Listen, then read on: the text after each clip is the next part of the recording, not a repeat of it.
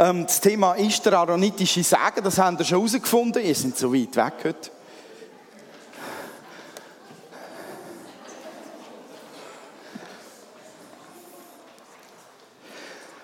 Der aaronitische Sagen, ich lese ihn noch mal vor. Ähm, 4. Buch Mose, Kapitel 6, Vers 22 bis 27 heißt und der Herr redete zu Mose und sprach, rede zu Aaron und zu seinen Söhnen und sprich, so sollt ihr die Söhne Israel segnen.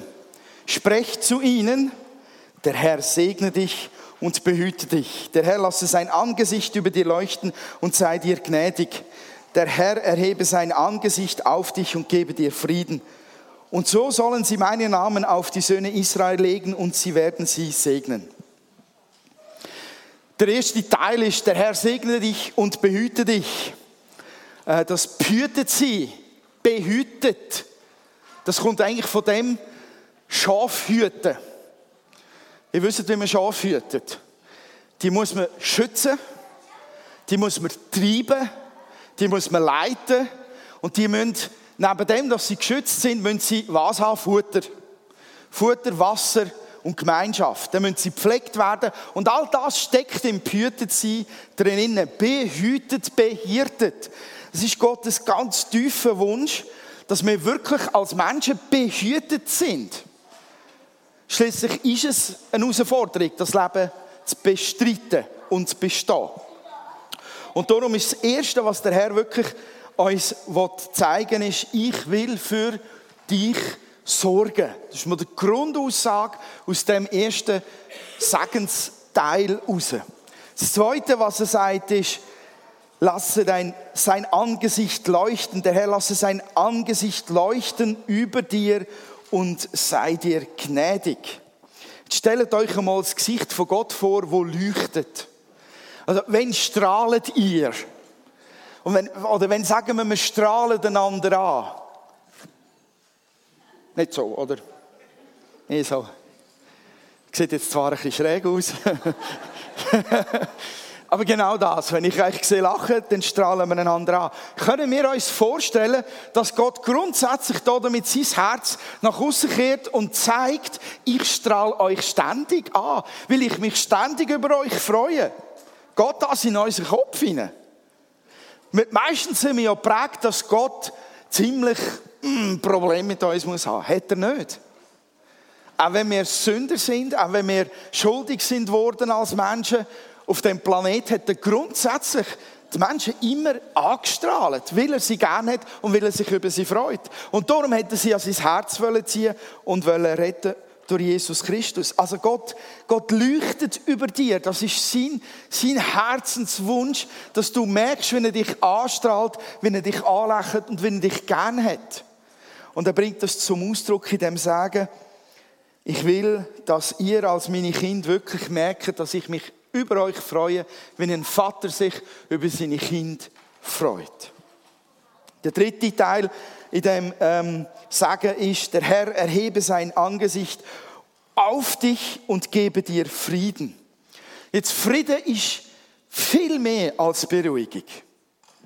Also ein gut gefülltes Konto beruhigt. Aber Frieden von Gott bleibt, auch wenn das Konto flach ist. Es ist mehr. Frieden von Gott ist mehr. Und da steckt mehr drin als nur ein bisschen Peace, Leute. Das geht ganz tief und es gibt, es gibt viele biblische Geschichten, die das ausdrücken können. Und es gibt viele andere Geschichten. Ich habe eine rausgepickt, um zu zeigen, dass der Friede von Gott viel tiefer geht. Das ist eine unvernünftige Geschichte. Ähm, vor 120 Jahren sind zwei Schiffe auf dem Atlantik zusammengestoßen und innerhalb von einer halben Stunde ist das eine gesunken. Das Schiff hat geheißen Ville de Havre. Und auf dem Schiff war eine Mutter mit vier Kindern. Und während das Schiff gesunken ist, hat sie etwas betet, nämlich, Herr, wenn es möglich ist, rette uns. Wenn wir aber sterben müssen, mache uns bereit. Das Schiff ist untergegangen. Und der Matros hat mit dem Rettungsboot nur die Mutter aus dem Wasser gezogen. Die vier Kinder sind vertrunken. Und von England aus, wo sie zurück ist, hat sie ihrem Mann auf Chicago telegrafiert damals, nicht gemailt. Allein gerettet.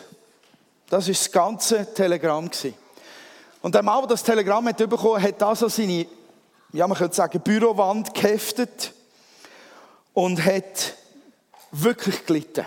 Er hat Horatio Stafford geheissen. Er war unglaublich traurig über den Verlust von seinen Kindern. Und in der Erinnerung an den Tod von seinen vier Kindern hat er das berühmte Lied geschrieben, Mir ist wohl in dem Herrn. Also, das ist der Refrain, wer es noch kennt.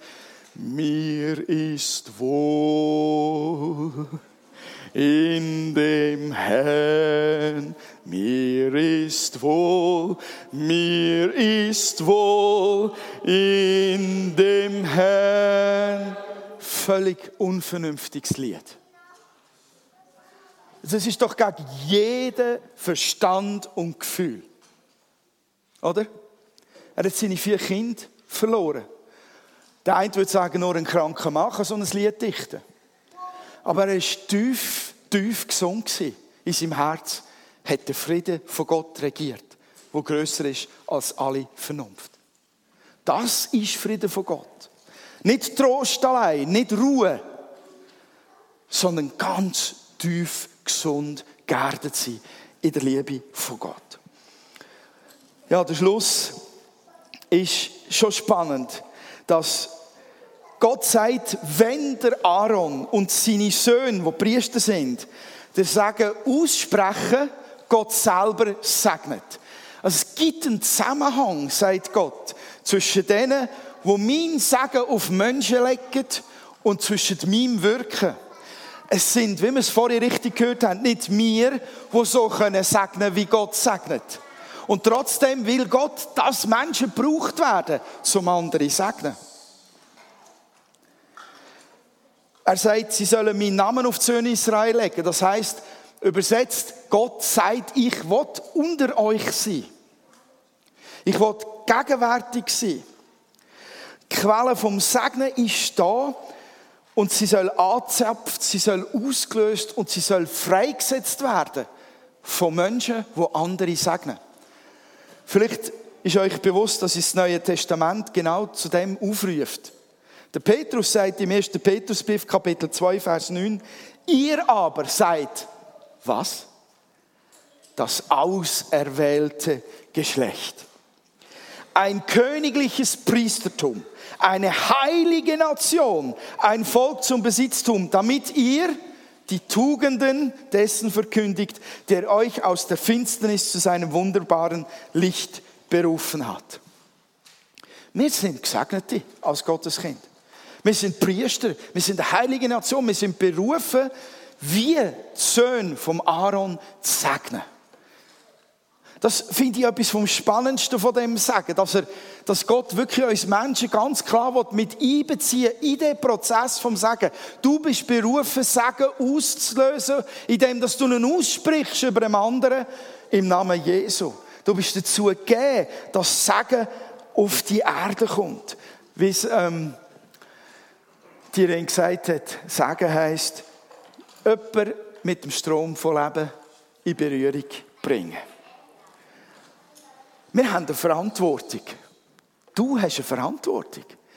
Du bist gesegnet worden, also segne weiter. Möchtest du gesegnet werden? Halleluja. Dann lade ich dich ein, immer ganz bewusst dir Zeit zu nehmen, um Segen zu empfangen. Es geht nicht ohne, dass ihr euch die Zeit nehmt. Ihr müsst euch bereit machen für das. Alles Gute aus Gottes Hand entgegennehmen und dann mal das ganze sauber Gewurstel einfach loslassen und in Empfang nehmen. Möchtest du verantwortungsvoll leben und den Platz hinnehmen, wo Gott dir zugedenkt hat? Jetzt geht es ein bisschen länger. Okay, verstehe ich. Man hat einen heiligen Respekt davor. Aber ich lade dich ein, dir täglich einen oder mehrere Menschen aufs Herz legen zu lassen und im Gebet ganz bewusst ihn direkt zu segnen. Und segnen heißt eben auch, wie wir es sehen in dem Sagen vom Aaronitischen, Gutes über ihrem Leben aussprechen. Du kannst genauso über andere beten, wie der Aaron und seine Söhne es gemacht hat, indem dass du sie mit Gutem besprichst. Im Namen Jesu. Amen.